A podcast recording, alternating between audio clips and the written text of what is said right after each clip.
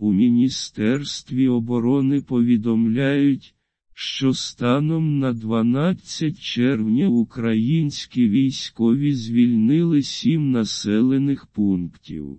За минулий тиждень в ході ведення наступальної операції у Донецькому та Таврійському операційних районах звільнено сім населених пунктів: Лобкове, Левадне, Новодарівка, Нескучне, Сторожеве, Макарівка, Благодатне, просування військ наступального угруповання склало 6-5 км.